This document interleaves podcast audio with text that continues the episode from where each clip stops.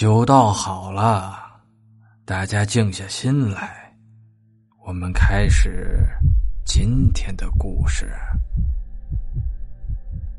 老烟袋锅子说：“好，且听我慢慢道来。”只见老烟袋锅子拿着烟袋锅子敲了敲地面，这时候从地面神奇的钻出来七个人。七个人分别是赤橙黄绿青蓝紫的衣服，都是古代的铠甲样式。七个人并排的站在那里，纹丝不动，看面相都是年轻的面孔，而且个个都英姿飒爽的样子。周团长，你可认得这七个人啊？周团长仔细一看，脑子里面好似出现一幅画面，迷迷糊糊当中。他觉得这七个人好像认识了很久，但是好像又那么陌生。这、这个、这个，这七个人好像似曾相识啊！老烟袋锅子接着说：“这七个人可是和你渊源很深了。在五代十国的时候，有一个小国家的国王。”他有一支很善战的军队，这支军队的头领将军是一位很忠诚的将军。虽然这个小国家地盘不算大，但是他和国主兄弟一样的感情。两个穷小子是通过自己的努力取得了这份成果的，荣华富贵是属于他们的，国主当上了。将军却要为这个国家鞠躬尽瘁，死而后已。他带领着自己的军队四处征战，希望国家的版图越来越大，让自己的国主兄弟能够越来越稳定。将军其实出自名门之后，祖上是唐朝的名将，后来唐朝灭亡后穷困潦倒。但是他因为祖上的遗留之物，学习精通奇门遁甲，还有七十二迷局，运用遁甲天兵，打败了无数入侵的敌人。而且奇门局设计出许多奇思妙想的风水局、迷魂局，让许多敌人有来无回。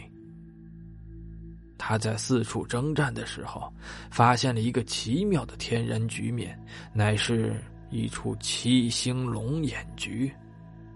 此处如果做好，可以成为天下主。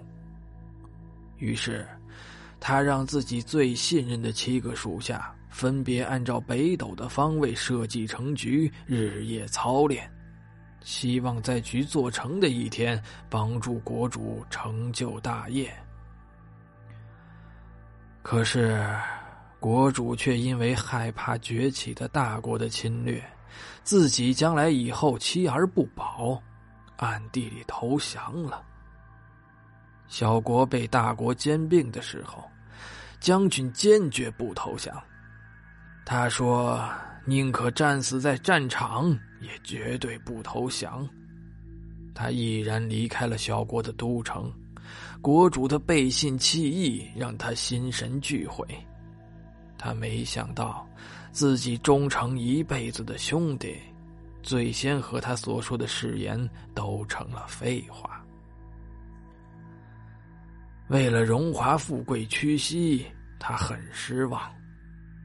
此时的他已经进入了花甲之年，本来正是决定成就一番霸业，可是国主投降。他成了亡国奴，这真是一个悲情的故事。